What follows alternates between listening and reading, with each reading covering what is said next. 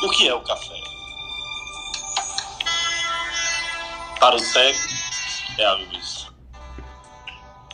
Para o faminto, é o pão. Para o sedento, é a fonte de água. Para o morto, é a luz. Para o enfermo, é a cura. Para o prisioneiro, é o STF. Para o solitário, é o, é o companheiro. Para o viajante, é o caminho. E para o ignorante, é a sala do Clube House do Academia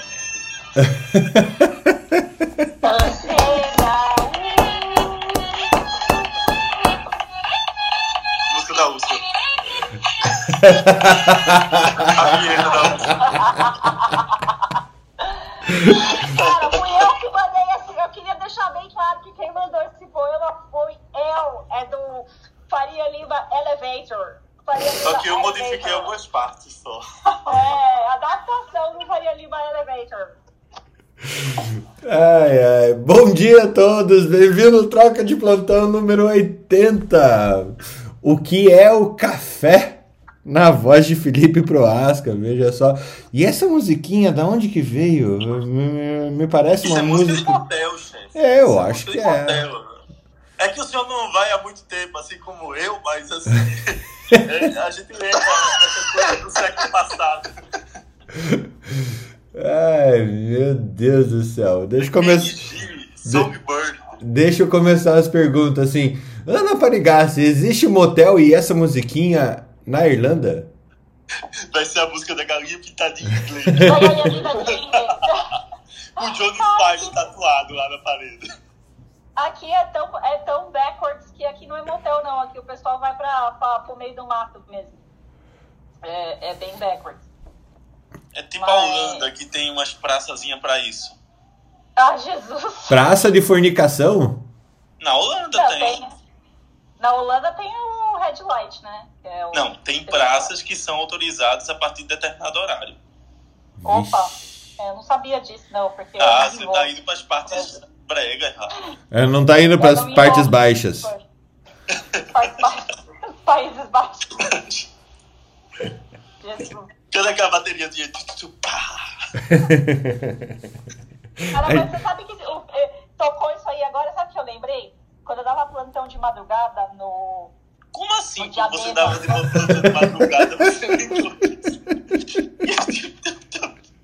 Eu tô ficando preocupado com essas coisas com vocês. Quando eu dava plantão de madrugada no Diadema, tinha uma enfermeira que ela gostava de deixar o rádio na, no na Rádio Globo. E aí tinha, de madrugada tinha tradução simultânea. Aí eu. Aí eu fiz semana passada. voz, é, aí é, é, Tonight the music seems so loud. Essa noite a música está tão alta.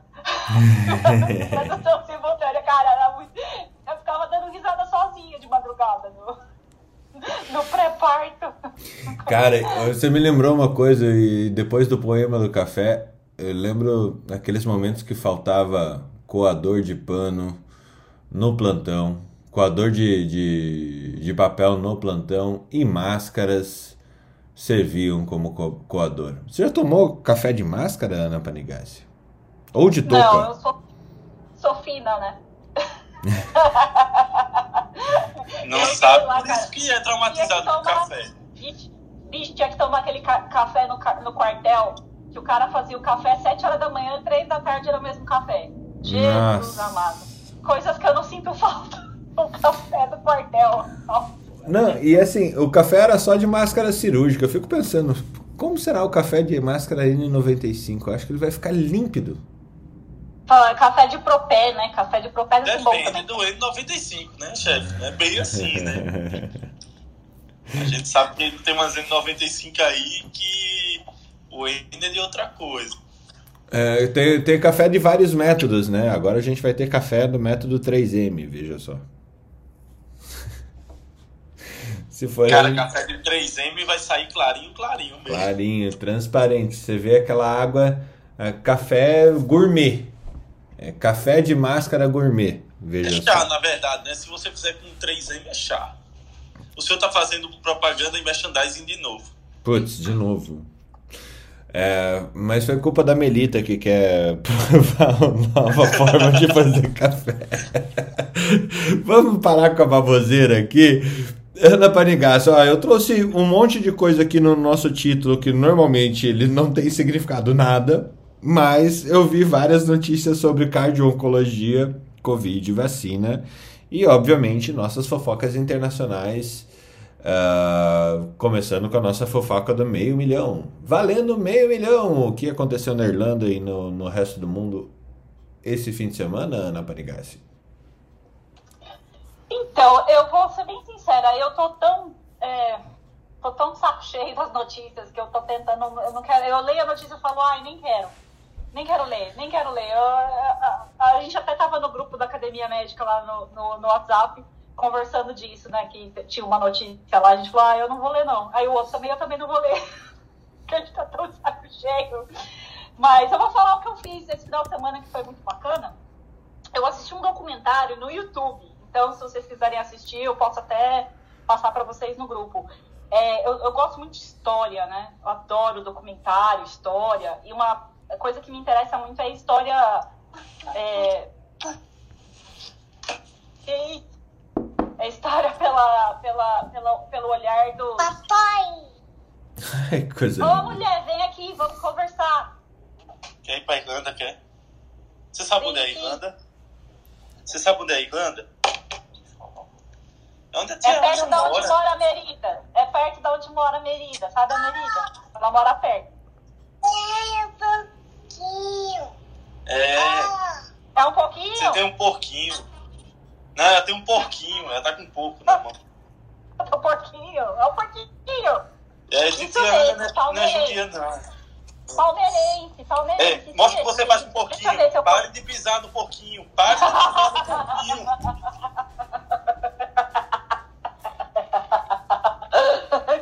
Ai, meu Deus do céu, interrupção do dia. Uh, Tava tentando tornar mais leve aqui a situação. É, não, por quê? O que, que eu falei? Não, é porque todo mundo fala, é só má notícia, é só má notícia. Eu tentei deixar mais leve aqui. Ah, não, é, não, suas meninas, pelo amor de Deus, cara, que, que coisa mais linda.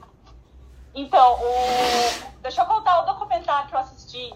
E é sobre o, Egito Antigo, mas quando a gente assiste documentários do Egito, geralmente é sobre os faraós e as pirâmides e tal. Esse documentário é sobre a vida das pessoas normais no Egito.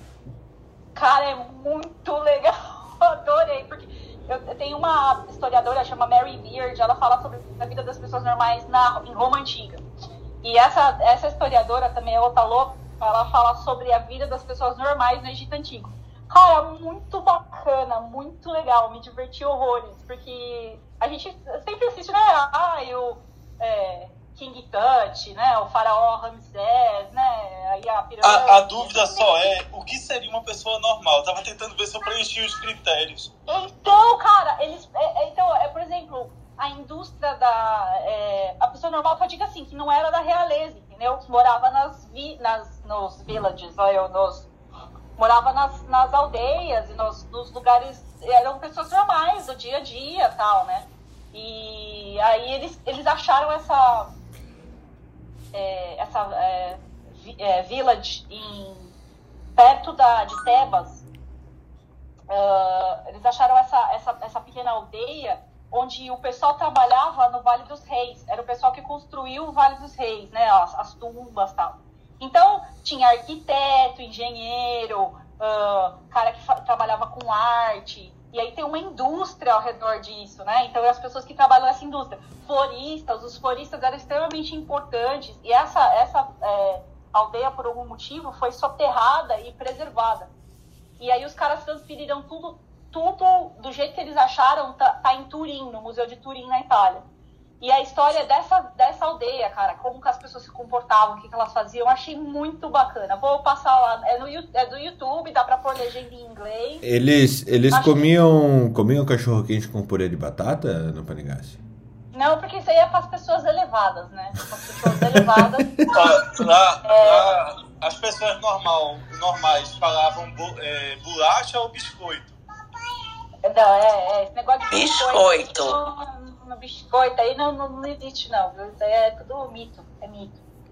Então, mas sabe, eles, nosso, que então, quando enterrava os caras, eles enterravam... Você, os- ô, ô, Ana, Ana, Hum, você lembra quando se tem uma dúvida, o que é que a escola Jedi fazia? Lembra do Ai, Yoda chegando na escola Jedi? Ele faz uma pergunta pra uma Hum. criança, porque tem uma resposta pura. Luísa, bolacha ou biscoito?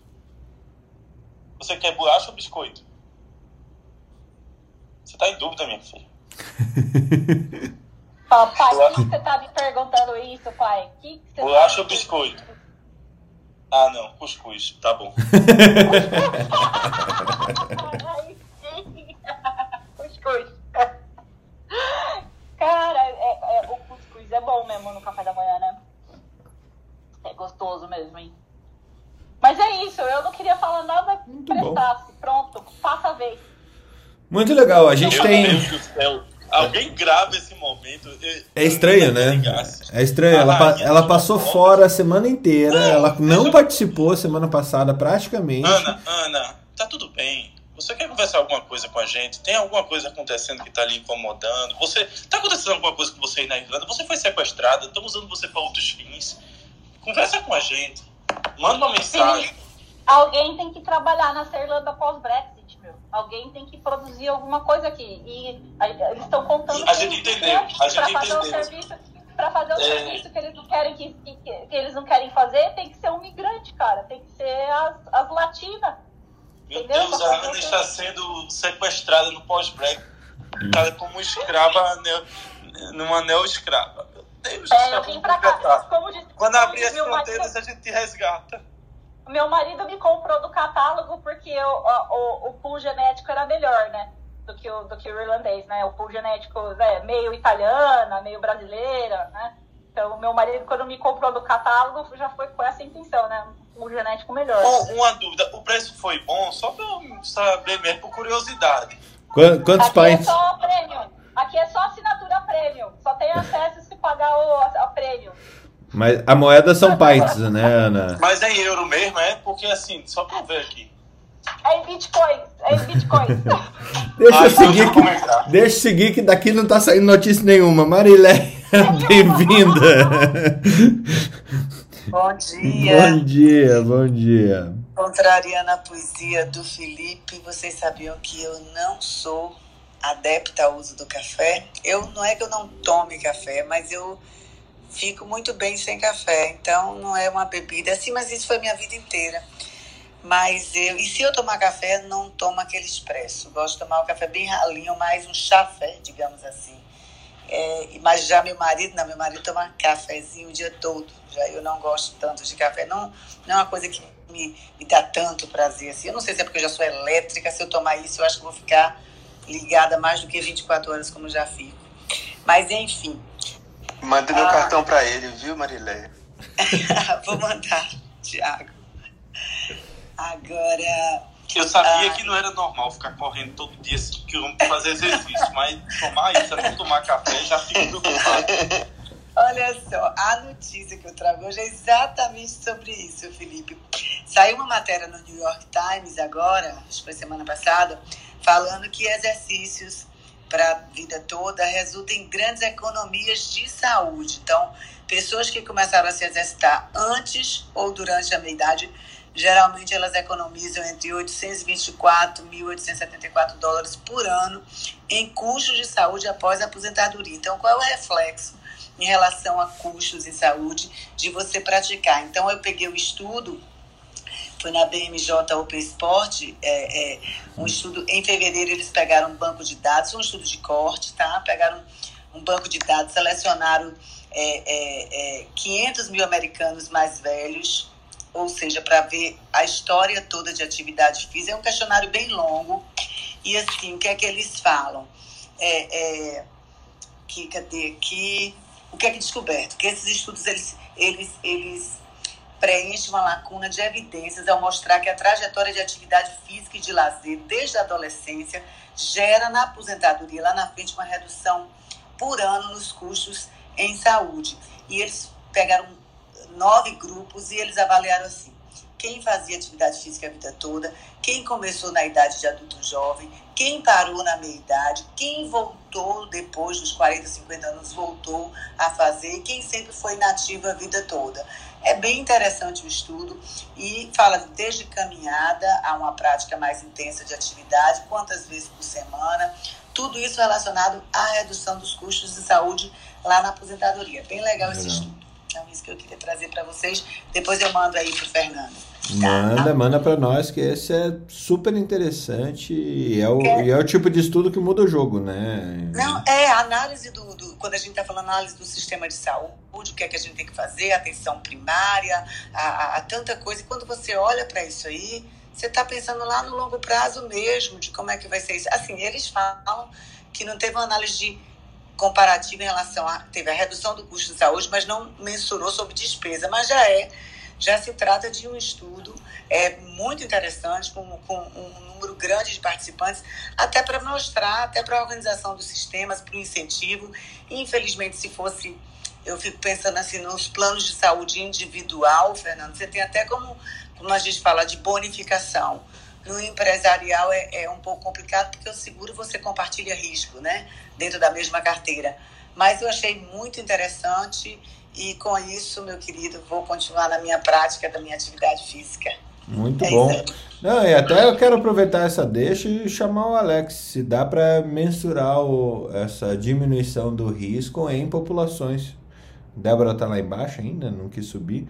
Mas se dá para fazer essa, essa bonificação até para que as empresas paguem menos caso elas tenham um- uma política de inserção de bons hábitos dentro da sua população. Faz sentido isso, Alex? Oi, Fernando, tudo bem? É, não, sentido faz, né? Na verdade, existem muitos ah, programas de empresas que trabalham com parte de bonificação, né? Bonificação no sentido do executivo é, um percentual de participação. Então, existem a, a métrica de, de bonificação das empresas não é baseada somente no resultado, que seria uma métrica coletiva, né? Ela trabalha também com metas individuais, né? Algumas empresas colocam métricas de compliance, de treinamentos, de é, desempenho individual e, e, e até algumas com relação a comportamento. E a métrica de saúde, ela veio sendo utilizada para é, nas empresas. O problema é que hoje a gente trabalha muito com é, sem, essas métricas, é, onde eu vejo implantada, ela não trabalha uma métrica baseada em evidências, né? Ou seja, às vezes a métrica é fazer o seu check-up anual, né?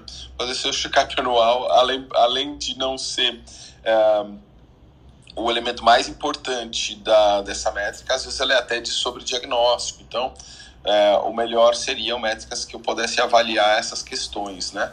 A gente tem como como medir é, praticamente tudo em saúde, ainda mais nessas pequenas populações. Então a gente tem, é, por exemplo, o uso de a, a, a, gente, a gente sempre pergunta a alimentação, a questão de, de exercícios, né? Eu trabalho no, um, com algo muito interessante né? na empresa onde eu trabalho, que anualmente existe uma campanha de exercícios, né? E ela mede tudo que você faz, né? E você divulga, e por quê? Porque tem premiações, né? A gente ganha camisetas, ganha um monte de alguns brindes, tem competições e participa praticamente. Deixa eu calcular aqui só um pouquinho. Eu acho que dá. Tem uns 65% mais ou menos de participação no mundo, mais ou menos, tá? Eu imagino. E é muito interessante porque a gente patrocina as cinco maiores maratonas do mundo, né? E. É, e nessa, nessa atividade, que quando você entra, você monta um time com seus colegas e uh, você participa de um aplicativo, tem um aplicativo no celular e também tem um aplicativo é, que você pode, quem não tem aplicativo pode usar no computador, e se você conectar seus dispositivos, ele vai anotando todas as métricas e todas as atividades que você vem executando. O objetivo é no, no final de seis, oito semanas você atingir é, sempre aumentar a sua performance, né? Esse é um dos objetivos e você manter-se ativo, né? E aí tem um grade também do, do, dos times que mais ganham. Tem, tem, tem, tem coisa ali que você fala assim, como é que pode? Essa pessoa não trabalha, ela só corre. Porque... É tipo a Marileia, assim? É, mais ou menos. Porque eu falo assim, gente... Nada disso. O problema é que vocês, vocês duas horas da manhã, três horas da manhã, quatro horas da manhã, estão dormindo. Então, muita coisa para vocês dormem mais. Não, eu olho lá, e aí teve agora, porque tinha corrida de 5 quilômetros, né, que tem anualmente, é, que, é, que, que, acontece em todos os lugares do mundo, a mesma corrida, então ela foi feita de forma virtual. Também foi uma experiência muito legal, Fernando, porque cada um podia correr na sua cidade, desde que no período de 24 horas, né, é, e naquele dia, putz, foi um dia super intenso, eu fui comer correr na esteira, Tava conectado com o meu aplicativo, corri 6,5 km e a porcaria não aceitou, que tinha que ter sido outdoor, né? Mas eu corri meus 6,5 km de qualquer forma, então tá. Uh, tá valendo para mim, né? Pra, pro Às vezes, Alexander, eu também faço isso. Eu ligo a esteira, fico ouvindo música, vendo noticiário, sentado e declaro que corri 6,5 km. Eu faço isso também com frequência. Então, mas, mas dessa vez, Felipe, eu amarrei o meu relógio, meu, meu Apple Watch, num pêndulo para enganar melhor, né? Mas também não deu certo, viu? Mas se você olhar lá no podômetro, vai aparecer os 6 quilômetros. É, então, mas, mas assim, é, é, mas vira como, como indoor, né? Porque você tem que configurar o aplicativo. Olha, o, o, Apple Watch viu que a frequência cardíaca não saiu de 55. Ele ia fazer o quê? ia rodar, não, ia balançar. E o Pace, e o pace não alterou. E o Pace não alterou, porque na esteira... em altas doses ou... E o pace na esteira vai muito certinho, porque ela vai naquela velocidade só, você pode subir e descer, mas ela não fica variando como é nas, na rua, nas pistas, né? Por isso que correr esteira longos quilômetros, muito, para aquecimento tudo bem, mas se você corrida de rotina, você pode ter lesão por esforço repetitivo, porque o pace é o mesmo, né? Hum, Gente, obrigado pelas dicas. Vou aperfeiçoar meu método aqui para enganar o Apple Watch. Muito bom. Não, mas sabe, ainda mantendo nesse assunto, é, uma das empresas que eu sou sócio, que eu ajudei a fundar, que é o LB, é, a gente iniciou. Fernando, re, é, refaça, refaça a frase. Uma das 180 empresas que eu tenho de tecnologia. Não, são cinco só, Felipe, não são 180. Mas a ULB, a gente. Ela nasceu com o intuito de mensurar o que todas as os investimentos das empresas é, em saúde o quanto que retornava. Então era para mensurar o ROI o retorno de investimento dos investimentos de saúde da empresa. E em algumas empresas a gente cons consegue fazer isso porque além do, dos dados de, de saúde daquela população de como ela gasta em saúde que é o dado mais cru ali para a gente poder é, determinar esse tipo de coisa, a gente pega de vários outros aplicativos, outras fontes, de, de outros é, mecanismos que a empresa tem é, para gerir a saúde do, do trabalhador. É, e, e assim, esse retorno de investimento é alguma coisa muito difícil de você mensurar. Normalmente a gente tem um, um dado na cabeça que cada um real investido em saúde ou cada uma coisa investida em saúde você tem um retorno de 8. A gente não conseguiu aferir ainda esse retorno de investimento de 8, porque ele é realmente multifatorial e tem N maneiras de você é, adquirir dado para fazer essa, essa correlação entre todos os dados. Mas com certeza a gente vê algumas situações muito interessantes e como uma estratégia uh, individualizada dentro de populações pode fazer sentido. Então, em uma das empresas que a gente a gente hoje está gerindo 250 mil vidas dentro desse, desse da ULB. Mas tem, tem alguns cases que são muito interessantes. Um deles é um paciente que era obeso, uh, IMC acima de 40, se eu não me engano, é, que ia para a cirurgia bariátrica mas a gente conseguiu aferir o quanto que a, que as políticas de subir escada, caminhada, alimentação saudável, é, esporte fora do ambiente de trabalho impactou no IMC dessa pessoa que emagreceu ali conseguiu reduzir o IMC dela para 33 e continua é, perseguindo esse caminho, né? E o fato é que com gasto é, coletivo de aproximadamente 15 mil reais aí em um ano e meio, a gente evitou, pelo menos nesse caso específico, é, uma cirurgia que ia custar em torno de 70, 80 mil reais, que era uma cirurgia bariátrica, frente, e ainda com todos os, os problemas que, que essa cirurgia traz, né? tanto de ordem psicológica quanto de ordem comportamental. Então, é, dá sim para ver o impacto da atividade física nos custos de saúde de grandes empresas. É, é muito legal esse tema, muito legal mesmo. Ô, Fernando, o, hum. quando a gente fala de ROI, aí, não sei se, era, se eu tinha entendido talvez a pergunta. Não, eu, eu só expandi um pouquinho agora, não era uma pergunta ah, inicial. Ah, tá, entendi. Não, porque o, o ROI a gente calcula, tem até um, um livro para avaliar o ROI, é como você calcular isso dentro das empresas, né? Sempre, é, o que existe algum, alguns probleminhas quando a gente só usa o ROI como métrica, né? Porque é, ela traz uma um cálculo né, de, de, de, nessa métrica e que às vezes ela vem com, com valores como um ROI de 200%, 300%, né? 150% de ROI, e é uma métrica super elevada e acaba gerando, claro, um grande entusiasmo na empresa, ou seja, eu estou falando utilizar a implementação de um programa de saúde como métrica para é, avaliar o retorno desse, desse dinheiro investido, né? E na prática, a gente não vê o retorno de todo esse percentual. É claro que tem um retorno bem, bem factível, bem palpável, né?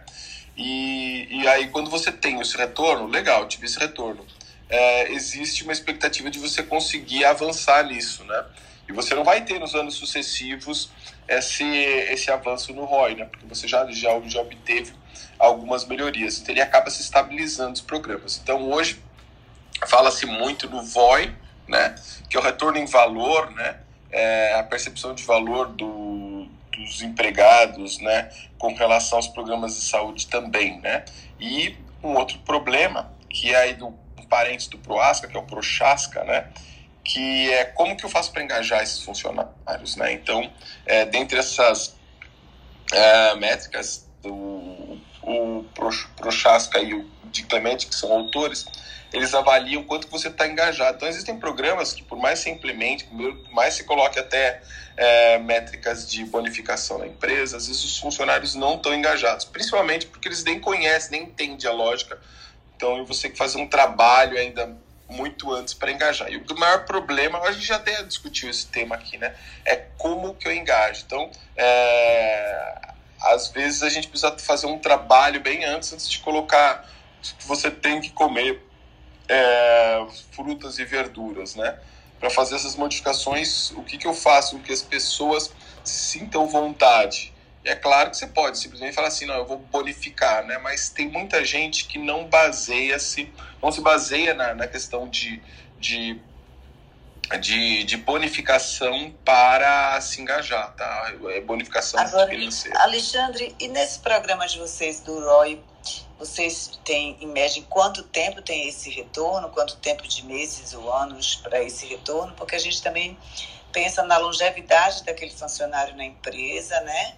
Tudo isso para analisar. E quando você falou um outro ponto aí de bonificação, eu sempre fico preocupada, que eu acho até que pode ser até um estímulo inicial, mas eu acho que o, o conceito, solidificar o conceito da saúde, da alimentação e da atividade é, é, é, é sem a necessidade de uma bonificação é, é, tangível que você mas assim enfim eu acho que é bem complexo a gente precisa isso vem muito na base da educação primária de como é que, que a gente fala isso nas escolas porque as próprias escolas vocês têm as lanchonetes e, e, e o que é que se oferece nas lanchonetes?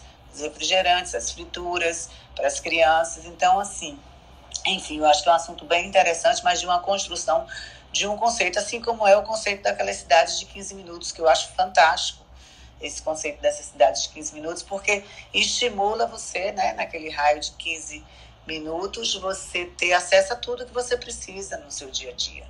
E aí, através de caminhada, e não precisar de locomoção É. por outro meio de transporte. A- Né? Aqui em Curitiba, é, Curitiba é uma cidade que proporciona isso, né? Eu moro no centro da cidade, eu tô a 15 minutos de qualquer lugar a pé.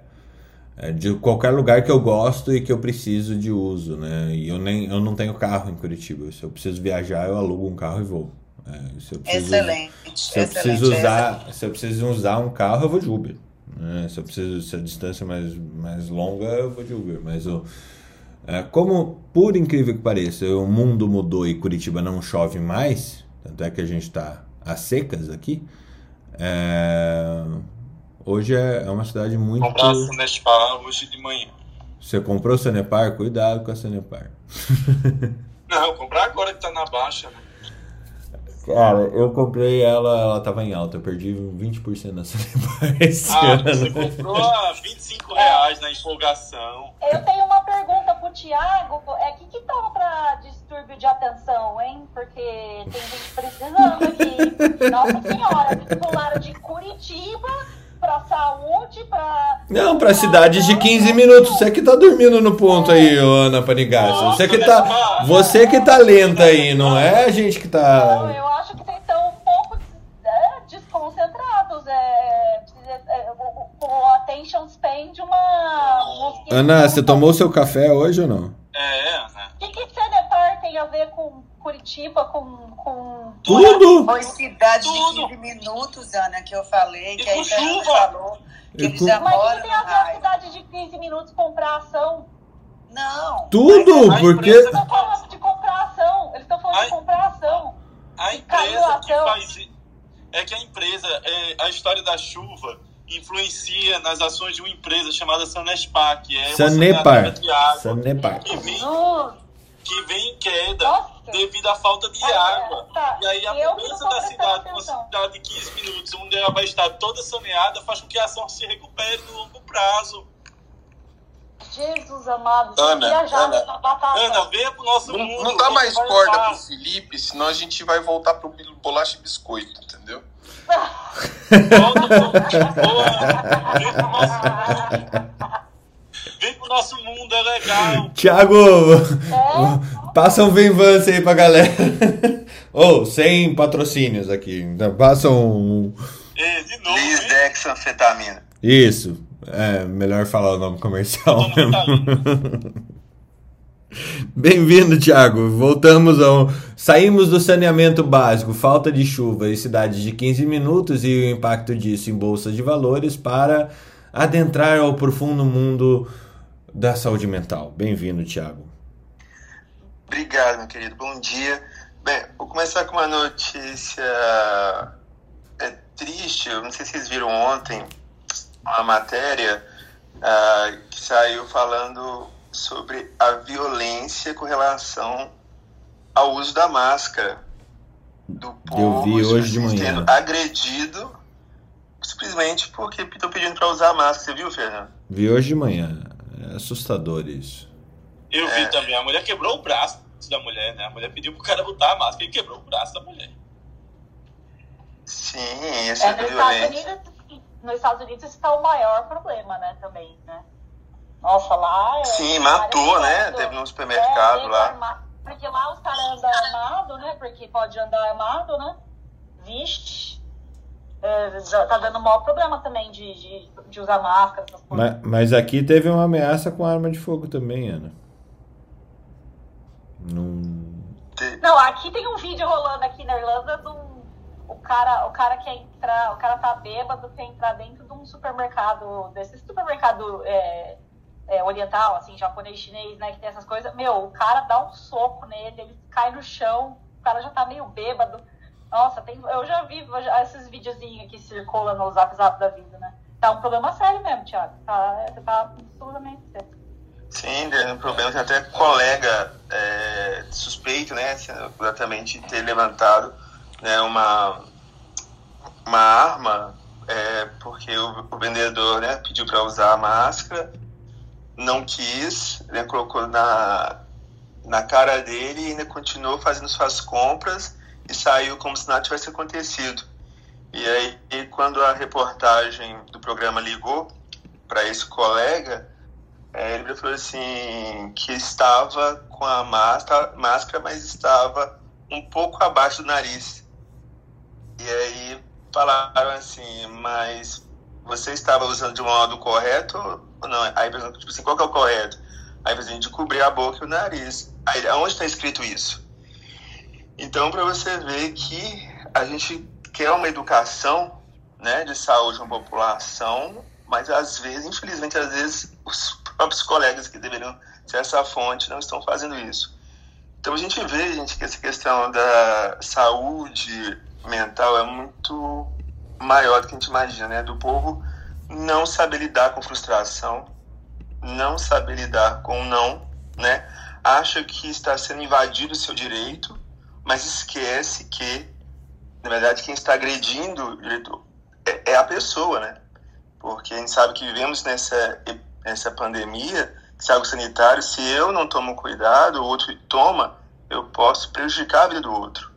Mas às vezes é difícil de entender. Então por isso que eu sempre gosto de falar o óbvio, porque o óbvio não está sendo feito, não está sendo seguido. Então é algo que é muito triste, né? A nossa população é assim, isso no mundo como um todo. É muito legal isso que você trouxe, Tiago, porque a máscara realmente ela é, ela é, ela não é um EPI, ela acaba sendo um EPC que a gente chama, né? Um equipamento de proteção individual. No caso de uma pandemia, ela torna-se um EPP, né? Desculpa, eu estou mudando de para espanhol. É, é um EPC, EPC, né? Que EPP em espanhol, né? Y... Ah, ¿quieres hablar en español? ¿Podemos hablar en español? La garantía soy yo, la garantía soy yo. É, um EPC, um EPC que, é, que seria uma proteção coletiva. E a máscara tem esse, esse objetivo, tem um trabalho, uma, uma questão de proteção uh, um, coletiva que é. Por isso que eu falo, às vezes a gente viu, se baseou muito no início da pandemia, nos estudos, por exemplo, de eficácia da máscara que baseava somente na proteção individual, né? E tinha e o objetivo é, da máscara não era só se proteger, mas proteger o outro, né? E é por isso que às vezes um indivíduo como esse, né, que não consegue nem entender essa lógica, né, faz esse tipo de coisa, as pessoas andam bem, bem exacerbadas. A única coisa hoje da máscara que me irrita é se eu pegar aquelas máscaras de cirúrgicas, como é que é soltar, soltar aqueles fiapinhos e ficar cutucando o nariz, né? Cara, passou de duas, três horas do que ir lá trocar essa máscara, porque senão ela é pior do que qualquer outra coisa. E aí é revoltante, né? Mas em geral ela ela, ela, ela protege. Eu acho que isso ainda tende a exacerbar, porque a gente não chegou nesse estágio é, tão intenso no Brasil de do negacionismo da máscara. Ainda vai chegar, ainda num, num patamar que é agora com as liberações. Né? Você vê agora a Alemanha, a Áustria, eles estão liberando inclusive balada, tá? A partir de 1 de julho, se você tiver um daqueles 3Gs, que eu lembro que eu falei para vocês, né? Vacinado, é, testado é, e. Vacinado, testado e. Ou que teve Covid ou que teve Covid nos últimos seis meses, né, que você tiver essas comprovações, você vai, a regra continua, mas você vai poder frequentar baladas que vão abrir a partir de julho com 75% da capacidade e sem uso de máscara, não é usando máscara, né?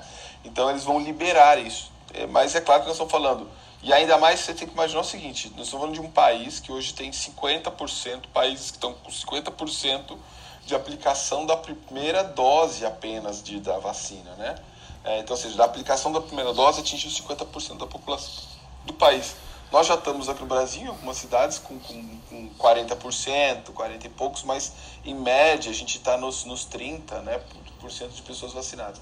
Mas daqui a um mês a gente vai chegar lá, então você vai ver que vai ter um, um desespero do pessoal para abrir as, os locais, para liberar máscara, acho que esse desespero ainda não chegou. Isso é uma situação pontual que pode se agravar ainda mais aí nos próximos dias, né? Nos próximos meses. Né? Alex, EPI é só PFF2, né? Alex e, e Felipe. As outras são EPP, correto? Não, não, não, não. É, é só, só é EPI aquela, aquela, aquele equipamento para a legislação brasileira, tá? Aquilo que é certificado. Então você tem um certificado de é um CA que garante a, eficácia daquele equipamento. Aquele, Então, aquele é S EPI. da saúde na PFF2 vale. Isso, isso. Ok. Isso, quando a gente fala de máscara de tecido, ela não serve. Eu estava trabalhando de uma forma bem mais conceitual, bem lá atrás. Vamos considerar que qualquer máscara seria um EPI. Não deixa de ser uma proteção individual, apesar de, para atender a legislação, precisa estar certificado, tá? E eu estou colocando ela como uma proteção coletiva, né? É, que é eu estou protegendo a mim e os outros, mas na verdade uma proteção coletiva normalmente não é, não é carregada por mim, né? É pelo, pelo ambiente, por exemplo, colocar um isolamento acústico numa máquina que é extremamente ruidosa, né? Então tornaria assim um EPP, uma proteção de, de todos, né? Ok? Perfeito. Sim. E também ah, vai ressaltar o seguinte: na, nessa última semana eu até fiz o, minha própria coleção de dados de pessoas, né, de pacientes que ah, não estão usando a máscara, não estão usando a máscara como devem, ah, não estão tomando a segunda dose da vacina, né? Então eu, eu penso que para a gente acho é importante nós como médicos que estamos na linha de frente sempre reforçar com os pacientes as questões básicas, né? Porque está sendo meio diluído, mas sempre reforçar de que, por exemplo, a pandemia assim, não acabou, né? Que ainda precisa, mesmo estando vacinados, tá? Que essa questão de isolamento, porque eu acho que esse trabalho individual ah, parece muito é repetitivo, mas a gente vê que precisa, porque senão as coisas podem desandar, né? Então a gente percebe muito isso, esse negacionismo dentro dos nossos consultórios. E eu estou tendo muito mais trabalho na consulta de poder incentivar o povo a vacinar. Tem muito paciente falando, ah, não vou vacinar, não acho. E aí o sangue sobe, né? a gente não dá conta e vai assim, mas por quê? Né? Então a gente já começa e eu falo o seguinte, tem coisas que são discutíveis, outras não. Essa é não. Né? Essa é para fazer assim, que é correto. Então, como muitos podem ter a questão cultural e tudo, se a gente como médico começar a entrar na vida né, desse paciente, poder às vezes ajudar a esclarecer, a gente consegue, né, de uma certa forma, ajudar nessa propagação, nessa questão da saúde, né? Não somente dessa saúde mental no meu caso, mas a saúde como um todo, né, que é uma necessidade. Então, acho que a gente é convocados ainda, estamos ainda nessa batalha, que é a batalha ainda questão do conhecimento da informação. Perfeito. Eu tenho uma. Eu- eu- É super interessante esse tema. Eu, eu participei de um, de um evento esse fim de semana, incrivelmente, é, com, com bastante gente, porque em Santa Catarina estava permitido fazer isso. É, mas realmente a, a situação de você exigir máscaras é, funcionou.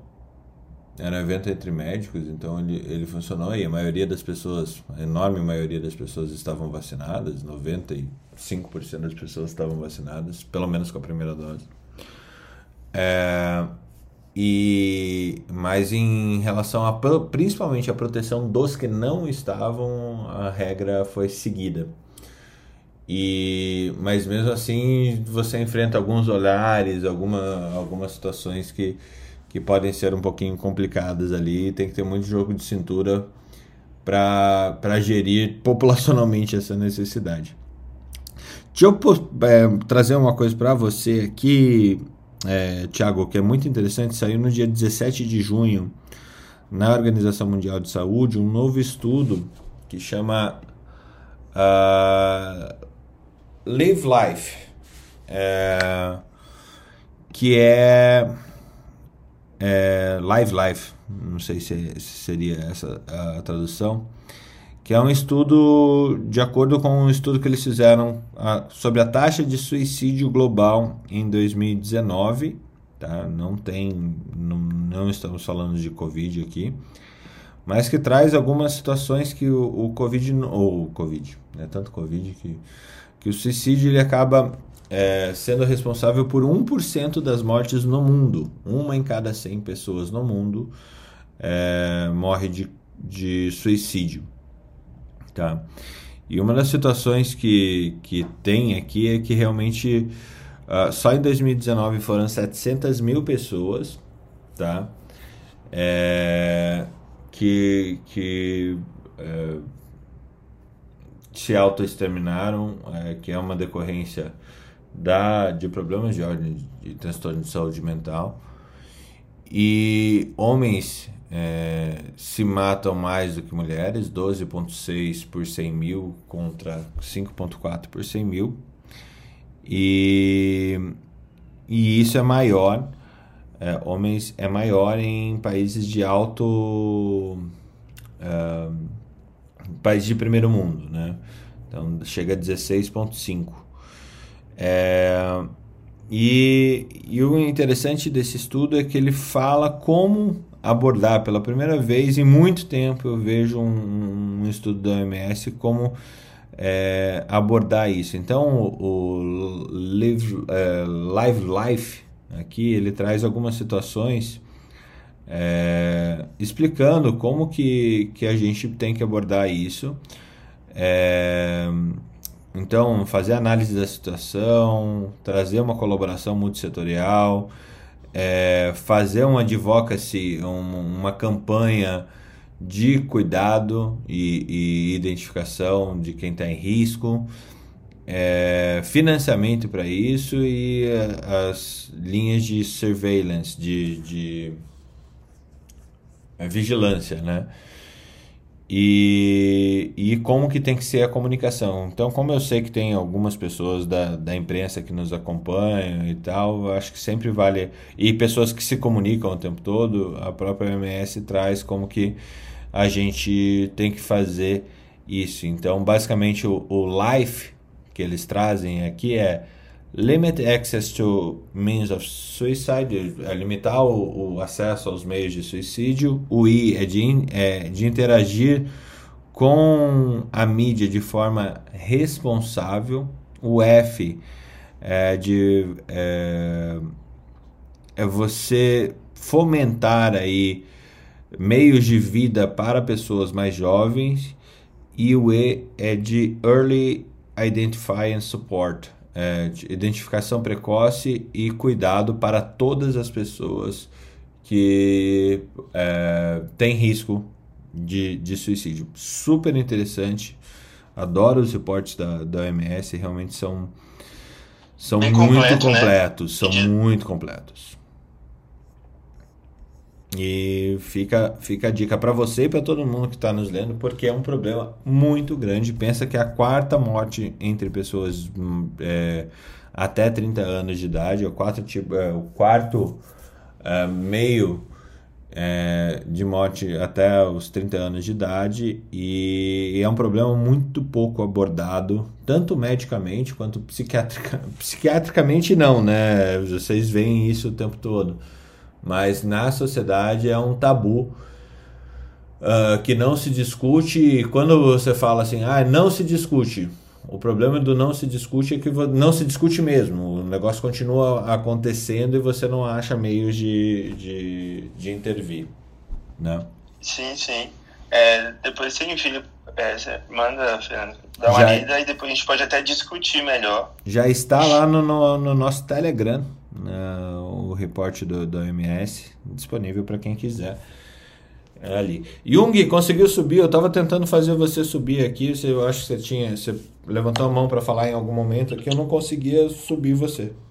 Oi, Fernando. Eu bom dia, tudo não, bem? Cara, eu acho, que eu, apertei, eu acho que eu apertei a mãozinha sem querer, então. Eu tava carregando o telefone, eu tava fazendo café tudo ao mesmo tempo. e tá subi a mãozinha sem querer. Viu? Mas tô por aqui, tô por aqui. Viu? Eu tô tentando fazer subir, aí agora subiu, porque eu ajeitei a mãozinha aqui. subiu, subiu. Depois de muita insistência. Tô aqui, tô por aqui. Muito bom. É, Felipe, deixa eu te contar uma. O melhor no final foi muito bom, viu? Muito bom, eu esbarrei no dedo e a gente ficou meia hora tentando fazer você subir aqui. Mas agora deu tudo certo, porque subiu todo mundo e estamos todos felizes. Ó, e falar em subir, olha só. Parâmetros de contagem de espermas antes e depois da Covid, é, frente à vacinação com vacinas de RNA mensageiro. Felipe, algum comentário sobre esse, esse assunto? Ah, eu posso falar como ah, isso é verdade, né? Antes da vacina eu tinha 5 milhões de esperma e depois da vacina não tenho mais nenhum. Mas foi devido a uma vasectomia que eu fiz no mês de março. então, assim, baseado né, na minha. Hoje em dia no Brasil, baseado na minha experiência, isso é verdade. Eu ia falar isso, Felipe. Na verdade, eles estão lá ainda, eles só não estão saindo. Veja, é conflito de interesse da sua parte, você está querendo denegrir meu estudo, muito bem conduzido. Eu tenho exames que mostram que zerou. Você está tentando denegrir, dizendo que outras situações terceiras que não condizem com o fato possam estar interferindo nisso devido à sua preferência pela Coronavac. Mas deixa eu te falar que aumenta, tá? Deixa eu falar que depois da segunda dose de vacina, a contagem média de espermas aumentou significativamente, aumentando para 30 milhões por ml. Antes era a 26 grande, milhões por ml. Dúvida, Fernando, é se aumentou qualitativamente, né? Porque às vezes você tem um aumento, mas não quer dizer que o bichinho seja decente, né? É o esperma manco? É, é. Deixa eu ver se ele fala se, se aumentou a quantidade de esperma manco. Porque o certo agora é a gente dizer é, quais serão as para o futuro, apesar que vacina de RNA até o momento se mostra ser muito segura, né? E outra coisa que, que tem que se avaliar nessa situação da pandemia, já se tem estudo, por exemplo, do pós-Covid para fertilidade, né? se questionando se as pessoas estão se tornando mais férteis ou não. Porque aparentemente parece que o Covid pode trazer infertilidade. Já tem estudo para isso. Agora, de tem vacina, vários estudos mesmo. Não, de vacina tornar as pessoas férteis, né? Não, eu ia complementar que é, saiu tem muitos estudos sendo feitos com FIV, porque a paciente de FIV ela já tem um risco maior de, né, já é uma paciente que tem um, é, a gente não, na maioria das pacientes a gente não sabe a causa da, a causa da, da infertilidade dela acaba não sendo é, revelada e aí a gente começa a FIV porque é o primeiro passo, né?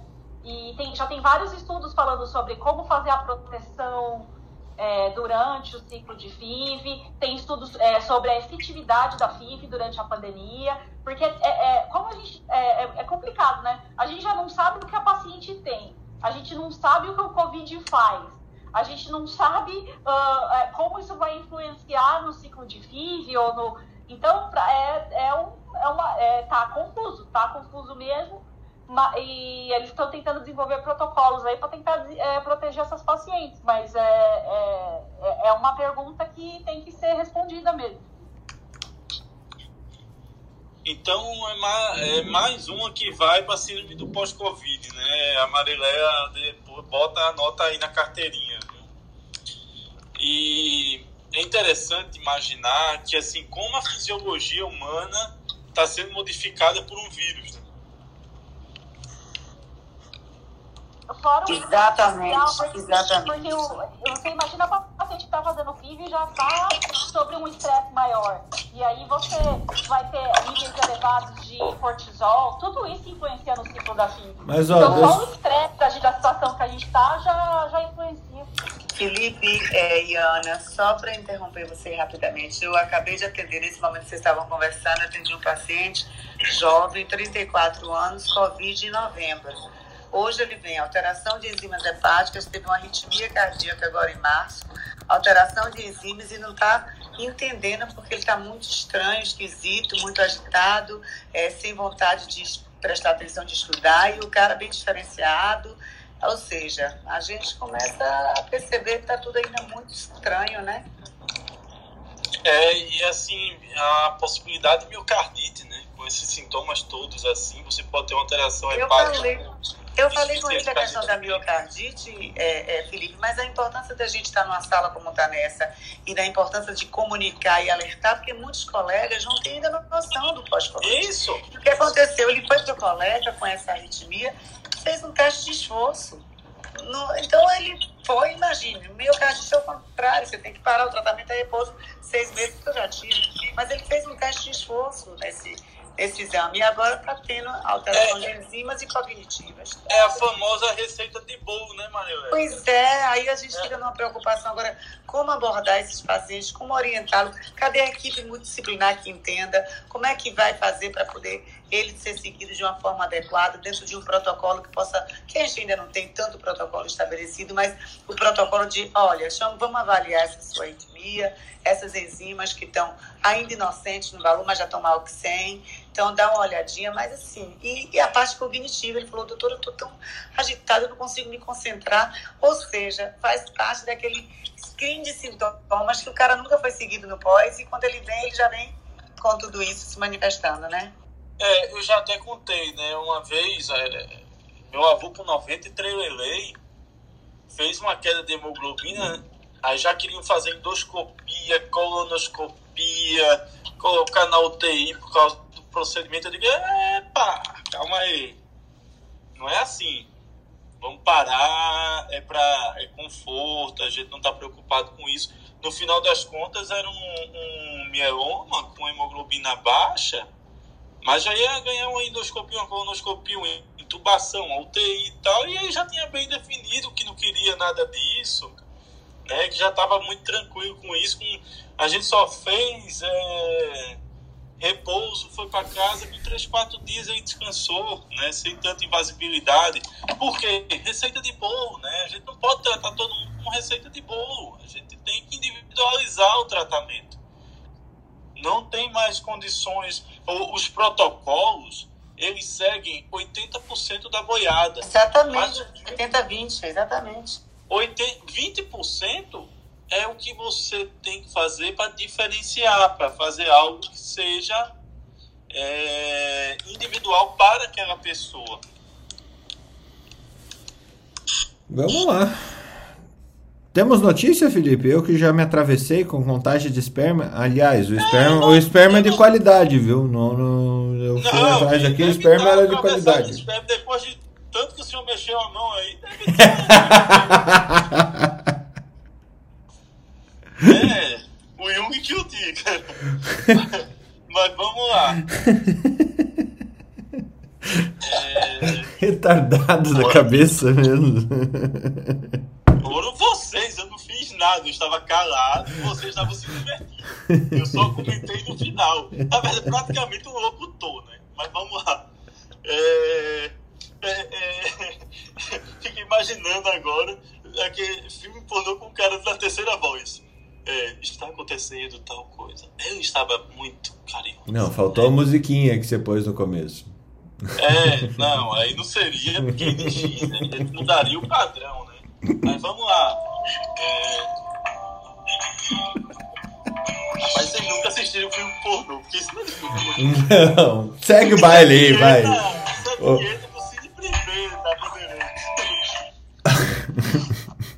Mas Segue. vamos lá. Você sabe que aconteceu duas coisas é, muito interessantes esse final de semana, pra mim, pelo menos, assim, duas coisas que me fizeram muito bem esse final de semana. A primeira, ah, sábado, eu estava numa discussão com é, Matos, né? O Jung tá aí. E eu era o único infecto. Então, imagina, né? Mo- momento Jesus fariseu, né? Quem vai ser crucificado de todos nós, né? E foi interessante que foi um evento internacional e, e meu chefe do, do doutorado, doutor Arnaldo Colombo, ele está dois meses sem falar comigo. Porque eu não consigo pisar em São Paulo para terminar minha tese e ele está não está muito feliz. E aí passou uns dois meses, inclusive a última mensagem que ele me mandou é: se você não puder vir até junho, não precisa vir mais. A amizade é a mesma. Mas eu entendi. E aí ontem, durante a apresentação, ele estava assistindo a apresentação. E aí me mandou uma mensagem, né? Muito bom a apresentação, parabéns e tal. Eu digo, ô, professor, eu não sabia que o senhor estava na plateia. Eu- ainda bem, porque senão eu ia ficar nervoso. Não tenho sido uma boa pessoa. Fique tranquilo, que até outubro as coisas devem melhorar. E aí você vem com calma para cá. Tá bom. Isso me deu uma paz, uma serenidade que ele não faz ideia. Tomara que ele não escute isso, fique sabendo disso e continue achando que é uma pessoa má e se sinta bem assim. Ah, mas me deu um, um gás, viu? Me deu um gás sábado, isso. Me deu uma felicidade tão grande. Eu até esqueci da apresentação. Essa foi me- o melhor presente que eu poderia ter, da- melhor até do que a apresentação em si. E domingo, domingo o mundo desmoronando, né? Todo mundo discutindo, falando. Nós chegamos a meio milhão de mortes no Brasil confirmadas pela Covid-19. Né? E a, começa aquela guerra política de novo, né? Uns exaltando as 500 mil mortes, outros exaltando os 20 milhões de recuperados, outro exaltando a quantidade de vacina. E aí eu cheguei a uma conclusão triste disso tudo. Muito triste. Porque, infelizmente, no Brasil, a população ela é messiânica. Ela necessita realmente de figuras que tem do populismo ao, ao messianismo. Por isso que nós temos essa tendência de ter políticos tão ruins. Porque, infelizmente, a gente vai não vai, na ausência de uma terceira via não populista ou com ideia que não traga um glamour, ou seja, aquele remédio de gosto ruim que é para ter benefício a longo prazo, nós vamos tender novamente a essas, a essas duas políticas extremistas baseadas em promessas vazias, roubos históricos, dependência do Estado e falácias ideológicas. Essa é a conclusão que eu cheguei no domingo, quando estava. Tive uma apresentação de oito minutos na Globo News. Com, e muitas vezes a gente tem aquela, a- aquela discussão de que você nota as tendências para lados X, Y, Z em tudo. E muito me preocupa, ontem eu pensando, o quanto tem que se trabalhar por uma terceira via para impedir esse extremismo que a gente vai viver caso um desses dois lados vença. Nós precisamos com urgência entender o que seria uma terceira via, porque sinceramente é praticamente é muito difícil a gente ver uma terceira via em tudo. E eu deixo isso para vocês. Pior que essa terceira via tem que ser populista, né? Porque se ela não for populista, ela não tem a mínima chance. Se ela não for popular, populista não, mas se ela não for popular, É. ela não tem, Isso. não tem a mínima chance. E isso me deixa muito Ó, até a terceira, a primeira e a segunda via cortaram o microfone do Felipe. É, vamos lá. Fala, Alex. Não, só ia comentar. É, infelizmente, o, o- é que, é que eu, eu tenho um pensamento de que o caminho ele, ele é para uma construção da moralidade, né? Então, é, até porque o, o problema é a gente se cegar por doutrinas e a população adora se cegar e, e seguir certos É mais fácil, né, de- Alex? É é mais, é mais, mais fácil. fácil. Então, então ah, se tiver uma terceira via que ela for populista, ela também logo logo também não vai funcionar, né? Porque aí a gente vai ficar cego por doutrinas. E eu entendi que o seu comentário é para a gente conseguir chegar lá, né? Mas eu, eu vejo que às vezes ah, colhendo resultados é possível a gente fazer essa transformação. O problema é que para a gente mostrar isso de forma muito clara, mesmo com educação, com nível educacional, a gente está discutindo é, protocolos médicos, plena pandemia, então você vê pessoas muito bem conceituadas e a gente está discutindo algumas coisas. E, e a sociedade tem todos esses viés. Aí tá aí que a gente fala tanto de medicina baseada em evidências e sobre diagnóstico. E até pouco tempo atrás, eu me lembro muito bem, a, a sociedade de, de urologia defendia muito fortemente, por exemplo, um, um exame de screening de, é, de PCA forte, né, como full screening, e isso foi ajustado ao longo do tempo, né, é, justamente porque a gente tem um equilíbrio muito entre os benefícios e, os prejuízos dessa, dessa métrica. Quando a gente fala isso que vocês falaram da questão política, Felipe, é eu, eu não vejo assim. É, o problema é essa doutrinação, né? esse, esse, esse, esse trabalho para estar lá a qualquer jeito. Né? Porque até no mundo do trabalho, o quanto benefício a gente teve de um pensamento é, que tinha uma visão para o trabalhador e tudo mais, que aconteceu na história. Mas agora isso, isso se modificou muito. Né? Então, em, em todo o contexto, os elementos que trouxeram. É, é, na lógica do capital, as vantagens que, que, a, que, que a defesa do social no trabalho foram importantes para a vida dos trabalhadores e tudo isso que a gente já vem fazendo de transformação na sociedade, de, de diversidade e tudo mais, isso é, isso é super importante. O problema é quando a gente se divertua, né? Não dá para a gente falar que tudo que a gente sabe que, que, que é um absurdo que aconteceu por, por conta das vacinas no Brasil, né? É, e a gente chamar uma pessoa de genocida, mas fazer uma defesa de que existe democracia, por exemplo, na Venezuela, onde a gente vê a gente sendo assassinado na rua o tempo todo.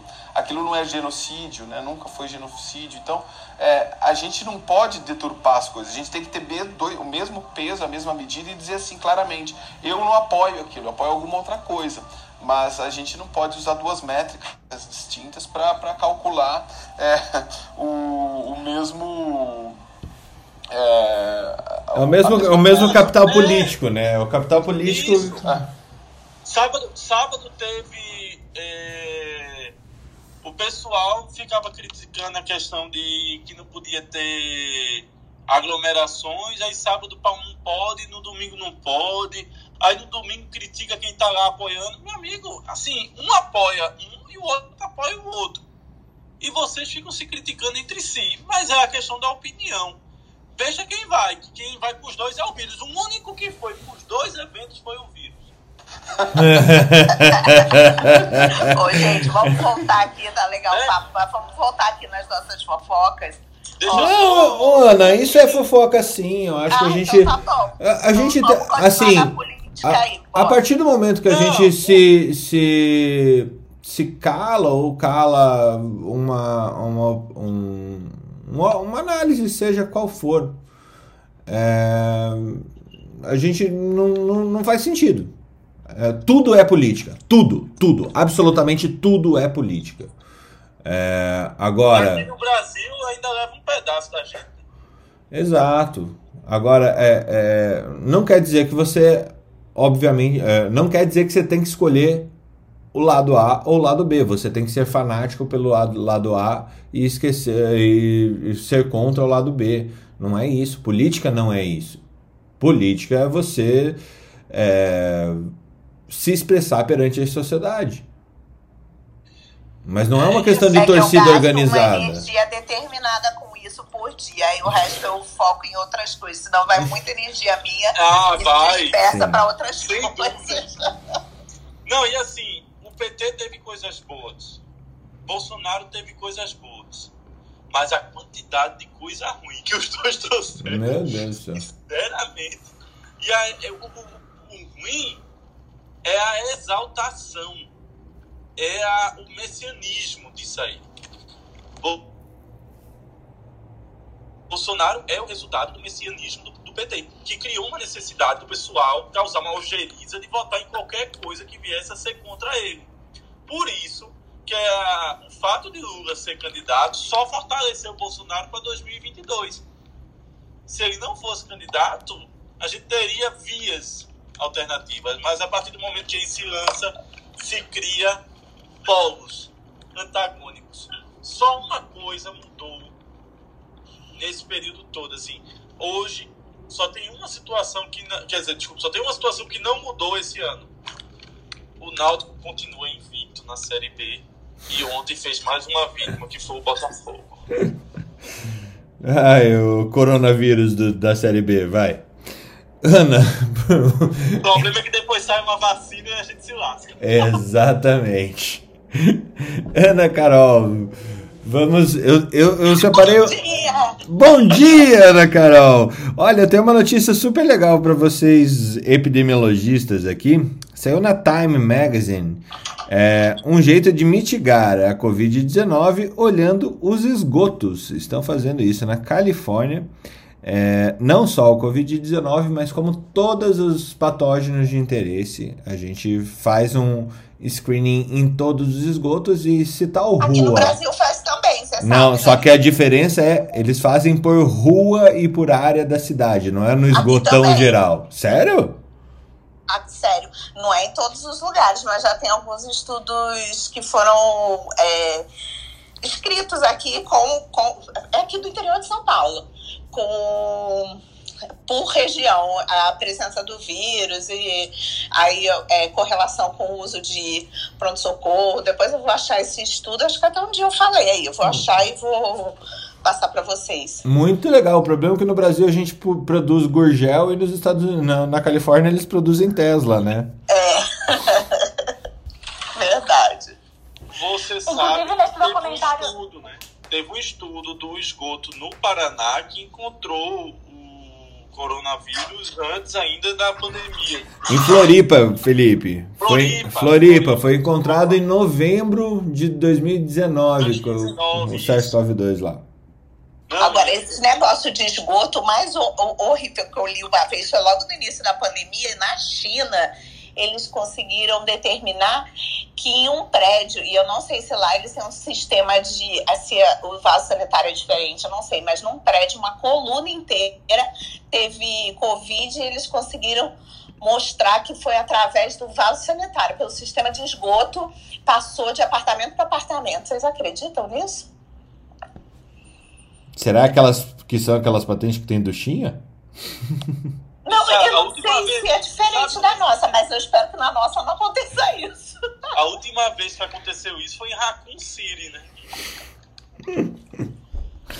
Ai, aonde? Felipe, isso é muito, isso é muito nerd. Raccoon City é, é a cidade do Resident Evil. Daí eu fico perguntando se ele é nerd porque pronuncia isso ou se eu sou nerd por saber a referência. Jeff, Eu você tem fiquei, problema. eu, eu fiquei tentando entender onde que era.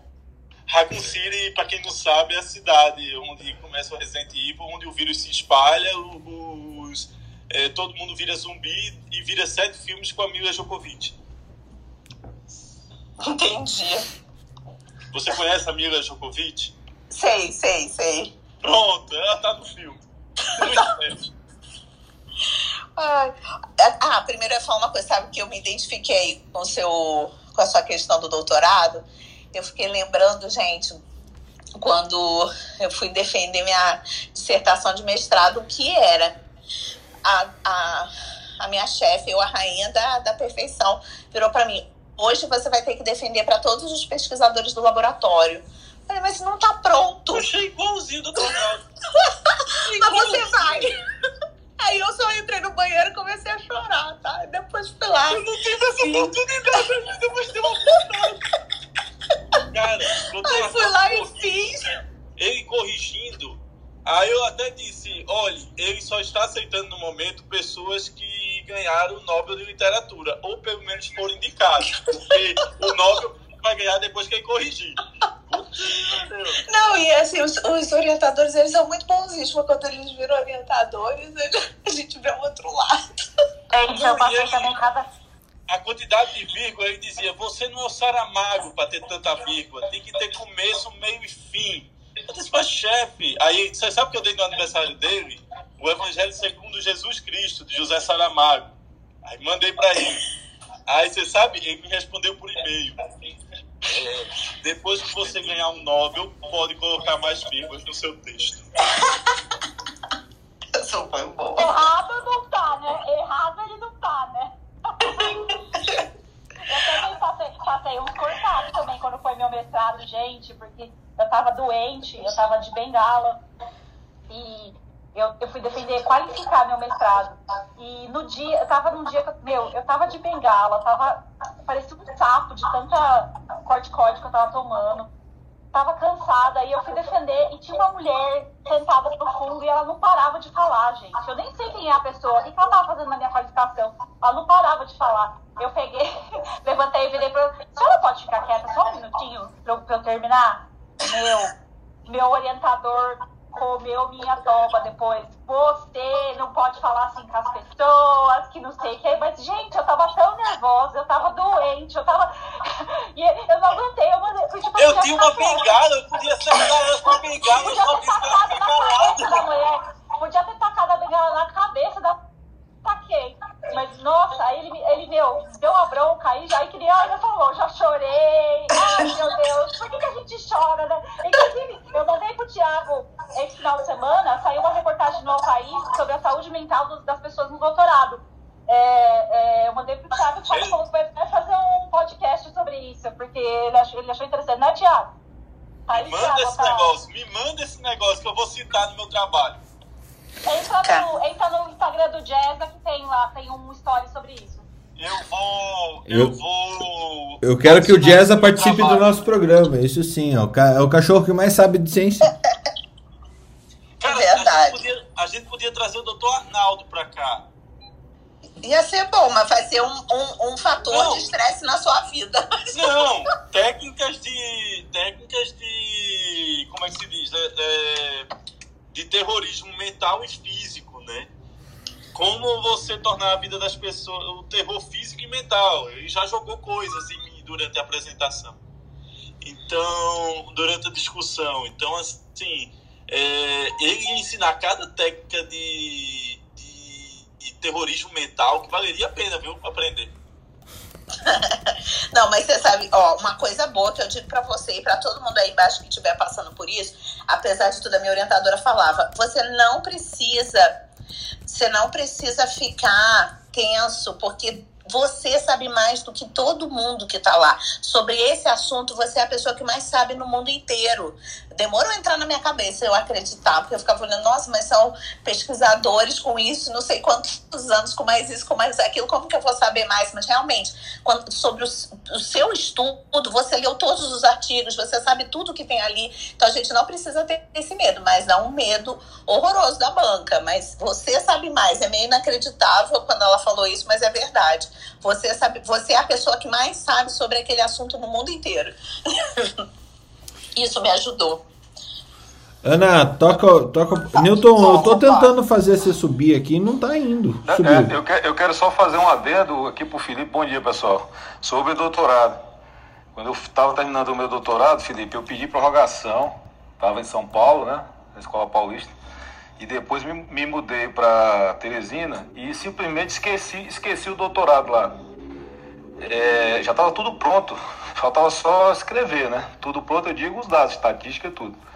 Aí meu, depois de um ano aqui já, aí meu o, o, o orientador me mandou a seguinte mensagem: é, Nilton, se você não, te- assim, estou sendo cobrado pelo, pelo término do seu do seu doutorado, a nossa classificação aqui, aí eu vou ser rebaixado, não sei o quê, e não conclui, você vai ter que devolver toda a sua bolsa que você ganhou. Eu consegui escrever três meses.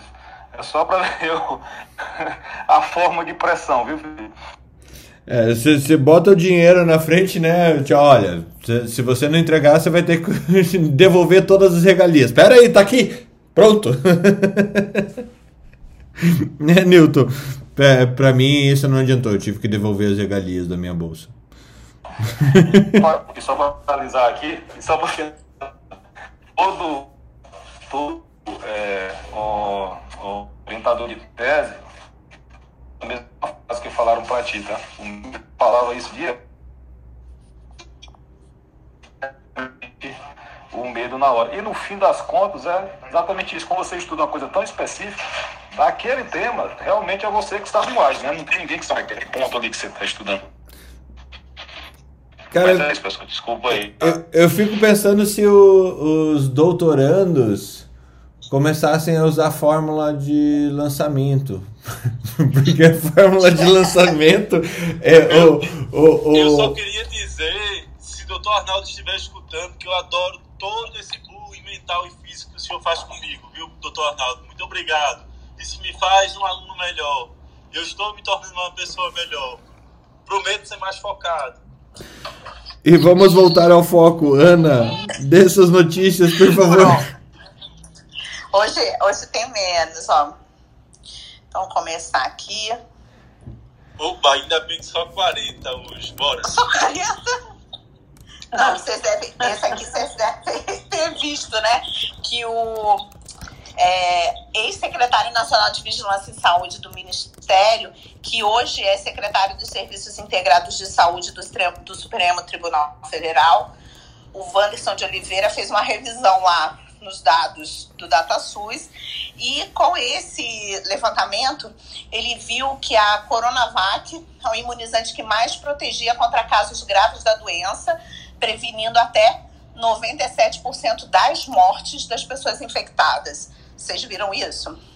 É, então tá. Eu, eu tô assustada com a quantidade de cargo que existe no governo federal, né? O cara era não sei o que, não sei o que, não sei o que, não sei o que, é, tem muito cargo. Não sei o que, e tá fazendo o trabalho de alguém que tá em algum cargo que ele deveria estar, porque esse trabalho não é dele, né? É de outra pessoa. É, nossa, eu pensei a mesma coisa, Felipe. Pensei ah, é, deve sido do estagiário, do estagiário, do estagiário que falou: olha só, o seu, o seu, como é que é o nome dele? Wanderson, né? Wanderson. É, isso. Seu Wanderson, olha o que eu achei. Gente, não, não, não, não. Peraí, peraí, peraí, peraí. Não é bem assim, não. A gente tá brincando, é só brincadeira. Porra, mas é que análise de DataSUS, assim, se, se você não tem uma alta capacidade de, de data science mesmo, você não, não, não está em nada de lá, só pra deixar claro, assim. Não, você tá brincando. Não, eu tô falando é, é que assim você tem pessoas específicas no Ministério da Saúde para montar dados epidemiológicos, que não é pelo DataSUS. Aí o cara era secretário de lá. Quando ele saiu da secretaria de lá e foi para o STF, ele fez um estudo dentro do Ministério da Saúde. Afinal de contas, quando foi, o que aconteceu, de que jeito aconteceu, que eu estou confuso desde o começo. É, isso aí a gente não sabe como que foi, qual era o acesso, mas o que ele ele botou aqui alguns gráficos e colocando que esse que a Coronavac prevenia até 97% das mortes. E isso foi importante nesse final de semana, porque foi quando o nosso presidente falou que ele quer que pare de usar a Coronavac, porque protege pouco. Então a gente tem que pensar que nesse momento a gente não está podendo fazer essas coisas. Vamos manter as vacinas que a gente tem, não vamos tirar nenhuma, né? Porque já está com pouca coisa que a gente tem. Então, se a gente consegue prevenir 97% das mortes, ainda é interessante, porque as pessoas não param de olhar para os dados da eficácia para casos leves, né? Ele botou que é após duas semanas da segunda dose, 50,4% de eficácia para casos leves, 77% de eficácia para casos leves que requerem atendimento médico e 97% para casos graves. Então é bastante coisa. Isso aqui tá até o gráfico, depois eu ponho lá para vocês, mas até nos grupos de WhatsApp tá rolando esse. É, e também tem as taxas de eficácia contra casos graves das outras vacinas. Então, a AstraZeneca 90%, Pfizer 80%, Janssen 85% e Sputnik 85%, tá? Então, a gente não pode deixar de olhar para essa prevenção de caso grave e morte, né? Que é o que a gente quer. Lembrando que não é 100%, porque todo mundo fala, ah, mas eu conheço não sei quem que tomou duas doses da vacina e me morreu, ou que tá grávida, não sei o que acontece. Essa, essa história dessas pessoas falarem, ah, eu conheci alguém que morreu, isso já tá me irritando, porque a gente fala, gente, é melhor zero ou 50% de chance de não ter a doença. Claro. Então, agora, depois que todos os idosos foi, por que, que a taxa de mortalidade em idosos diminuiu? Foi só coincidência? Como é que é isso mesmo? Então, assim, essa polarização sobre o assunto já, já deixa a gente completamente irritado. Sim. Porque é, é, é, é não tem sentido num país em que a gente está com dificuldade de de vacinar toda a população. Não, e a gente está discutindo de vacinação para sair da pandemia. Depois pois a é, gente vai ter uma vacinação para é. ter imunidade pro resto da vida. São duas gente, coisas diferentes, vamos parar São coisas completamente diferentes, pois exato. É. A gente tem que sair da pandemia. E olhe, a Coronavac salvou muitas vidas. Muitas vidas. Tá, mano. Ela pode não ser a melhor vacina. Pode. Eu não estou dizendo que ela é a pior vacina. Ela pode não ser a melhor vacina mas uma coisa não tenho dúvida: ela foi a salvação aqui dentro do Brasil, porque com a quantidade de doses que a gente teve de Coronavac, conseguiram sim ter uma mudança do perfil dos pacientes internados. Houve impacto naqueles que foram vacinados.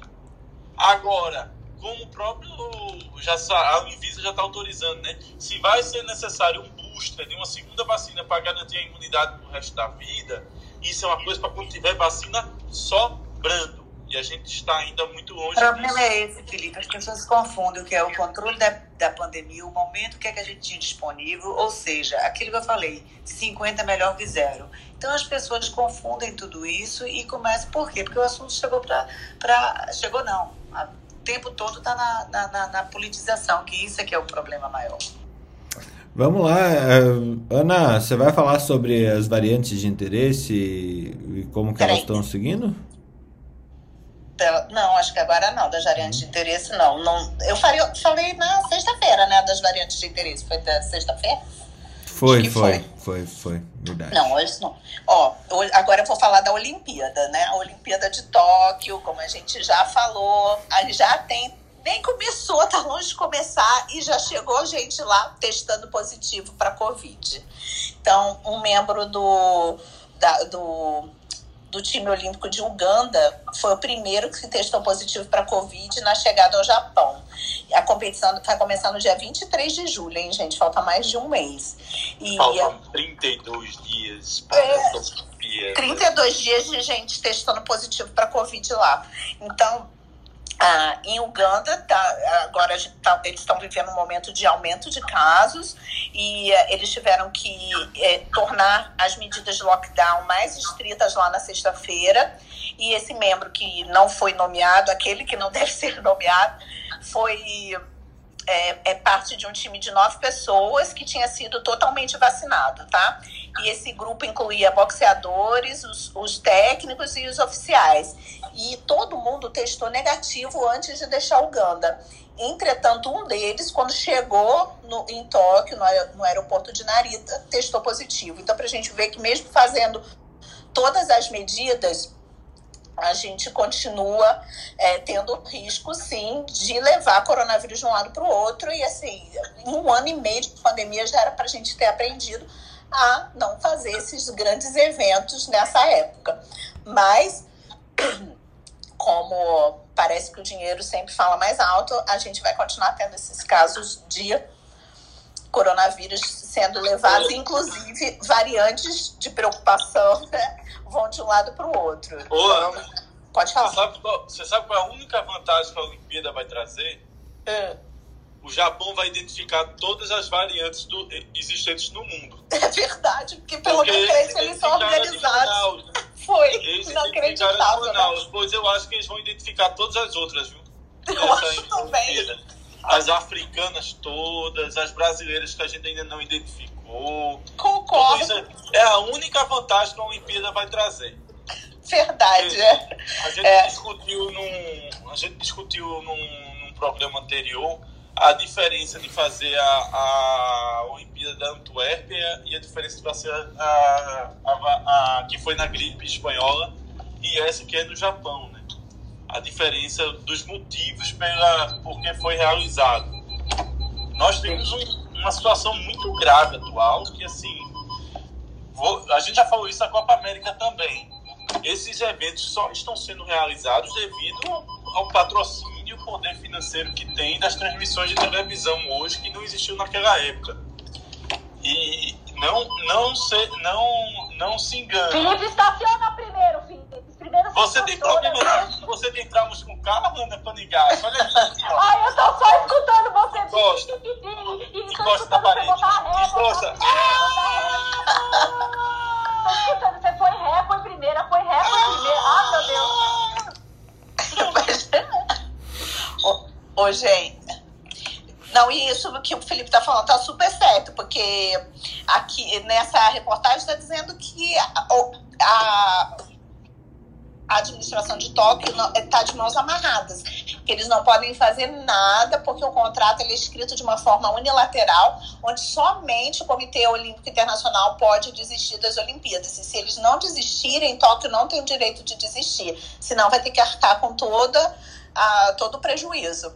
E aí, por mais que toda a comunidade lá esteja contra e tenha movimentos para não ter Olimpíada, não, a Olimpíada teve que seguir em frente, mesmo com esse risco. Então, vamos torcer, né? Não sei nem o que a gente faz, rezar para que não aconteça nada.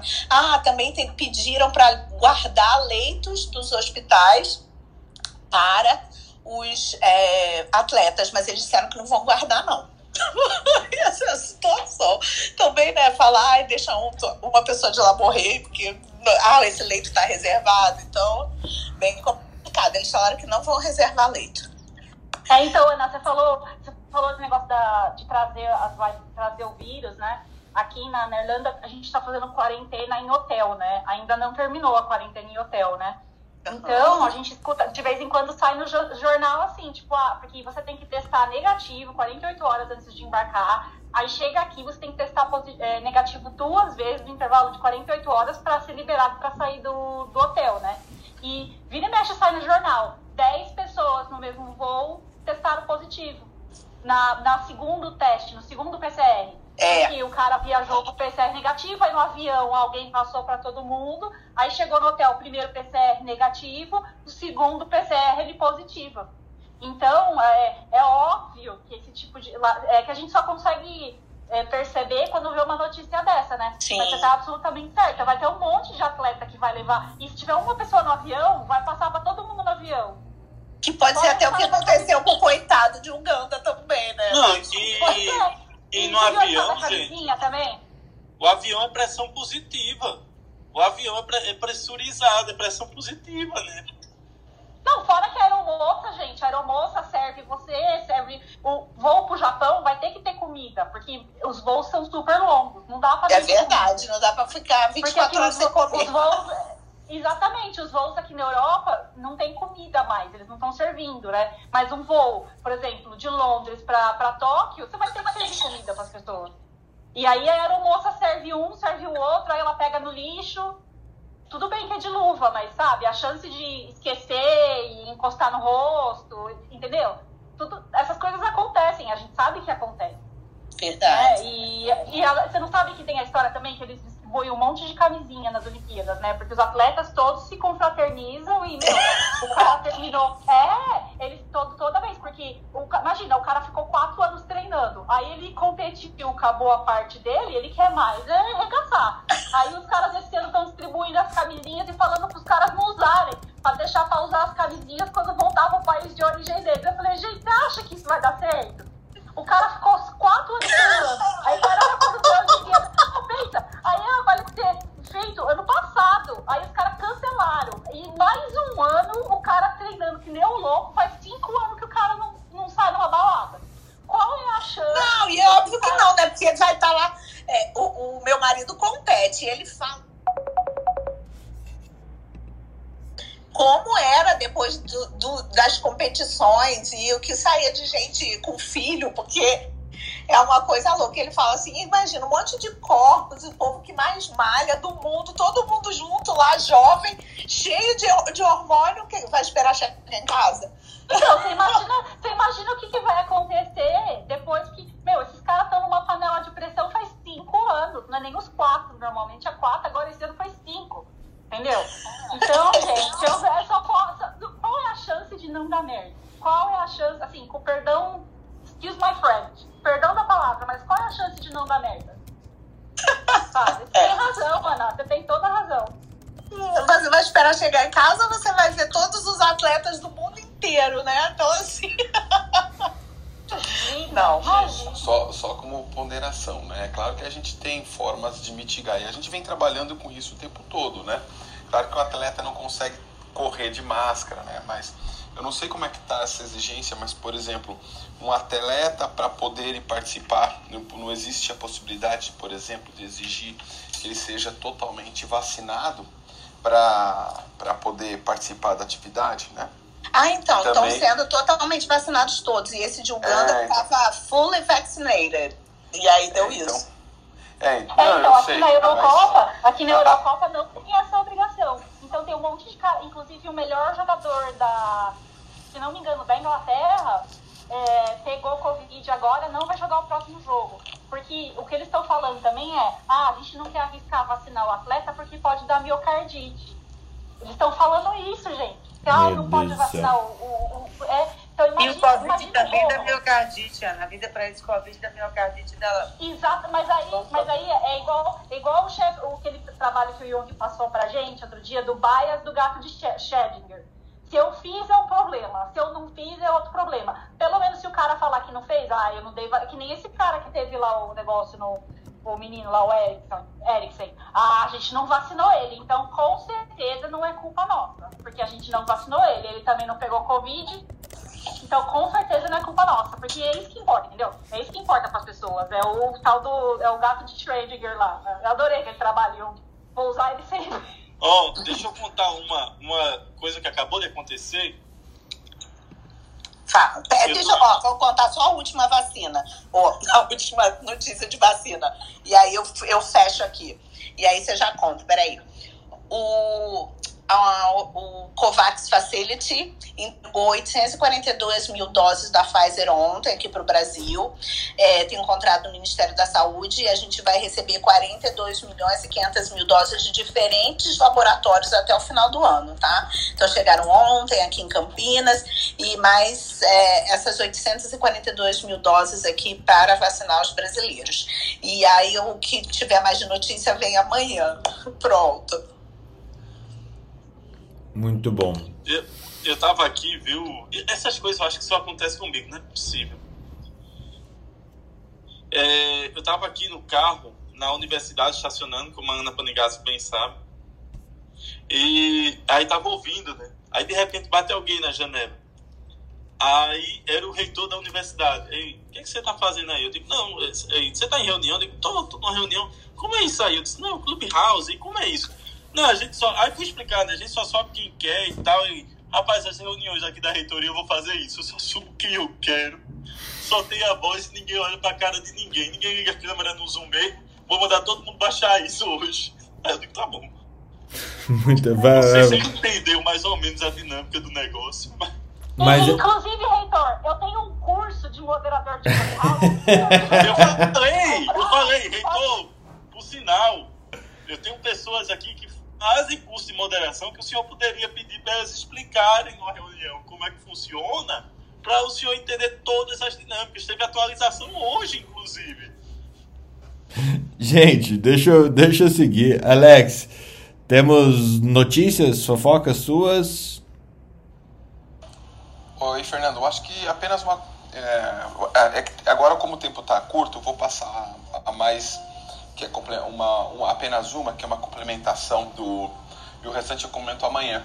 É, é uma complementação do que eu tinha comentado sobre aquela ação do governo de, de, de, de fazer análise de impacto regulatório das, das normas que faltavam implementar. Eram quatro ou cinco normas agora, não sei exatamente o número, porque eu li apenas a de ergonomia, para ser bem sincero. Mas é muito interessante essa análise, que foi justamente para verificar é, que as, as alterações da regulação, e é interessante que é, co- como que elas impactariam e, e como que, que vem sendo feito no, no, no, no- por, por parte de fiscalização do Ministério do Trabalho, e eles tinham mostrado é, é, que mais de um terço, um terço ou dois terços agora, é, da, da- das, das, das fiscalizações do Ministério do Trabalho, as pessoas não tinham sequer a, a norma NR17 implementada, por exemplo. Né? Eles viram que tinha que fazer a reformulação tanto da norma quanto das, das- dos, dos documentos anexos. Então não adiantava mudar uma norma, porque senão daria uma, uma insegurança. E aí saiu agora uma nova notícia dizendo que o governo vai revisitar todas as normativas, que são mais de duas mil normativas. Vamos lá, normas são 30 e poucas, né? 37 30, por aí. Mas é, todas as regulações sobre essas questões de saúde e segurança e vai tentar conduzir em apenas 15 é, é, normas. Eu acho bastante desafiador, né? Porque se você fizer isso e você jogar para os órgãos como, por exemplo, Fundacentro para regular alguns, alguns indicadores, como os Estados Unidos faz com, com a NIOSH, por exemplo, né? Talvez seja uma saída interessante, né? Porque você joga para a ciência para definir parâmetros, né? E aí você tem a regulação. A gente não sabe ainda o que vai se desdobrar, mas eles anunciaram que vão rever então todas as normas.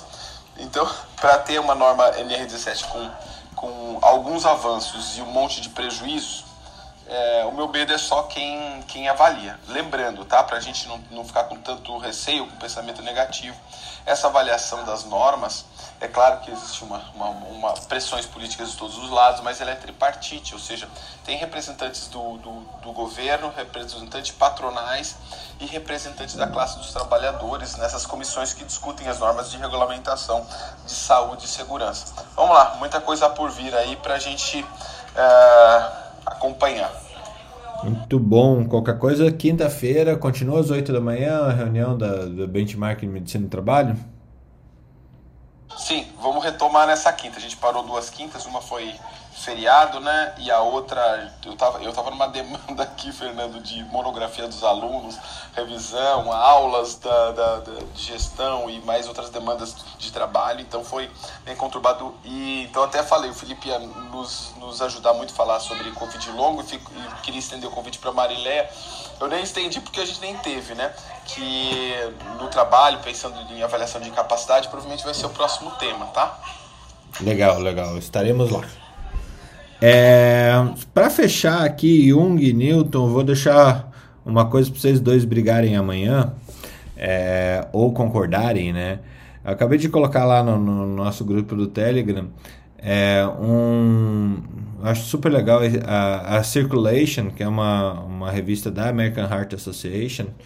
É, eles de vez em quando eles vêm com a American Heart Association vem com um scientific statement é aquela coisa uh, que não dificilmente vai ser mudado em, em muito tempo. E o que eles colocam aqui, é, eles trouxeram um statement sobre reconhecimento, prevenção e manejo das arritmias e das desordens autonômicas em cardio-oncologia. É muito legal a forma que vem o estudo, é um estudo, é um statement que vem em 15 páginas aí da, da American Heart Association. Se, se o Jung e o Newton quiserem comentar a respeito, primeiro sobre viés da, da oncologia ali com Jung e, e sobre viés da cardiologia com o Newton, ou a gente deixa para amanhã para a gente fazer isso também. E depois, é, um outro estudo que saiu no na Journal que, que é Journal of American College of Cardi Cardiology. É, uh, uma revista específica de cardio-oncologia que eles têm é, sobre o risco de fibrilação atrial de acordo com o, câncer, com o tipo de câncer. Um estudo nacional feito nos Estados Unidos, baseado na população deles, com um N de 1 milhão 630... Não, 2 milhões, mais de 2 milhões e 400 mil pessoas. Jung e Newton topam esse, essa leitura coletiva e a gente trazer um, um, um reconhecimento sobre fibrilização atrial em oncologia? Cara, eu super topo, achei bem bacana. Só não vou brigar com o Newton, que eu gosto muito dele. é um gentleman mesmo. É, é, Fernando, topo sim. Na verdade, hoje aqui nós tivemos, ele entrou aqui rapidamente, mas o meu irmão, ele é especialista em a, ritmologia, é cardiologista também. Ele entrou na sala aqui, eu ia chamar ele, ele saiu já. Ó, oh, Jung, se quiser chamar reforço também, pode chamar, viu?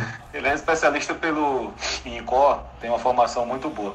Mas só para falar sobre isso assim rapidamente, já de algum tempo existe é, a, tanto a, a Sociedade de de cardiologia americana quanto a nossa brasileira já divulgam uma diretriz de cardio-oncologia, é, exatamente por conta dessa interseção entre as duas áreas, que é muito é, é, é, é frequente, tá? por conta dos é, tratamentos cardiotóxicos. Mas a gente deixa para. Quarta-feira pode ser bom? É bom para vocês dois? Quarta-feira para mim é bom, melhor quarta ou quinta, se você, você puder. Para mim, tá pra mim também, tranquilo. Então fechou quarta-feira, não vou deixar para quinta para a gente não invadir a sala ali do benchmark do Alex. Eu passei para vocês, eu passo também individualmente e esses dois artigos e obviamente se quiserem trazer reforços, viu, Jung, fica à vontade. É, é. Beleza, beleza. Gente, foi um excelente dia. Tô de volta no- aqui em Curitiba de novo. Aqui fica mais fácil de, de gerir o, o nosso programa, apesar do Felipe ter comandado muito bem semana passada enquanto eu viajava. Parabéns, Felipe. Foi muito legal ouvir o podcast do Troca de Plantão número 78. E a todos. Que bom que eu não sabia que estava sendo gravado. Se eu soubesse, não teria feito coisa. Mas é, é, a, a coisa sai melhor quando Ô, as ô, pessoas Fernando. sabem que não são, estão sendo observadas. Você gostou da parte que eu perguntei o que é que você não gosta no Fernando Carbonieri? Foi É ótimo. só pra dizer, eu terminei o físico. E aí, Terminei. não é o melhor romance chamando. médico que você já leu?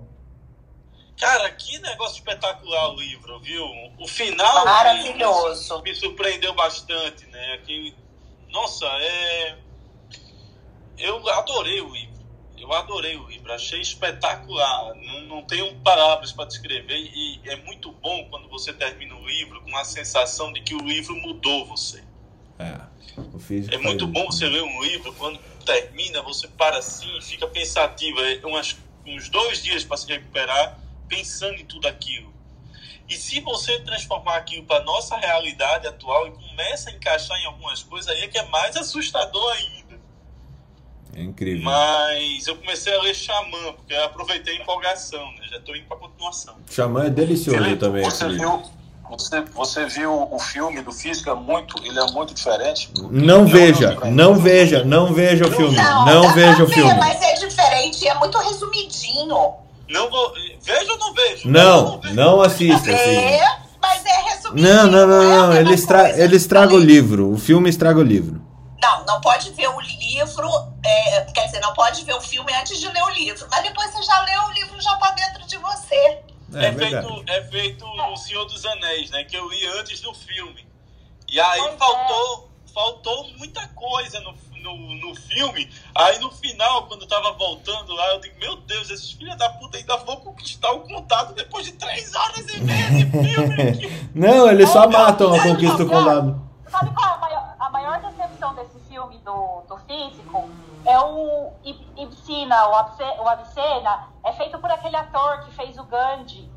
Fenomenal o Oscar, esse tal. cara. Você fala, meu, deve ser um puta filme, né? É uma puta produção. Aí, você- aí o cara decepciona você, assim, de tantas formas que é muito mais decepcionante que o Senhor dos Anéis. Com certeza. Então, eu, assim, assiste. Se um dia que você tiver três horas pra perder, um dia que você tiver três horas pra perder, Cara, o, a descrição do Avicena é espetacular, né?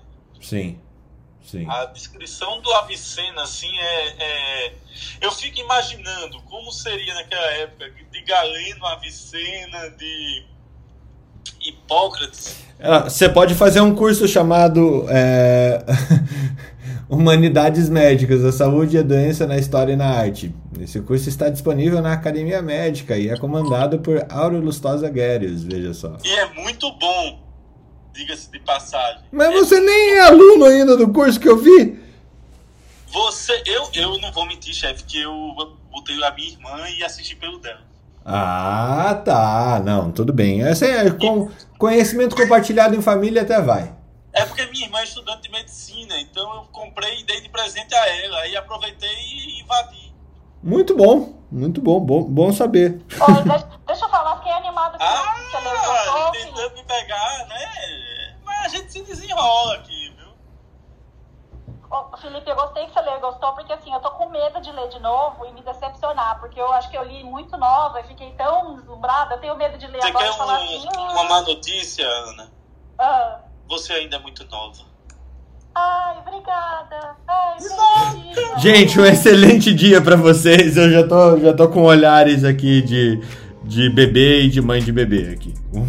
Um beijo pra vocês. Então, eu vou pegar o xamã. Não, é. Depois eu conto como foi. Tchau, gente. Bom dia pra vocês. Depois eu conto como foi xamã. Abraço. Tchau, João. Alguém leu xamã? Tchau, Tchau, pessoal. Eu li. Eu li os três. Excepcional. Eu também li bom. Eu sou eu que não é, mas eu vou.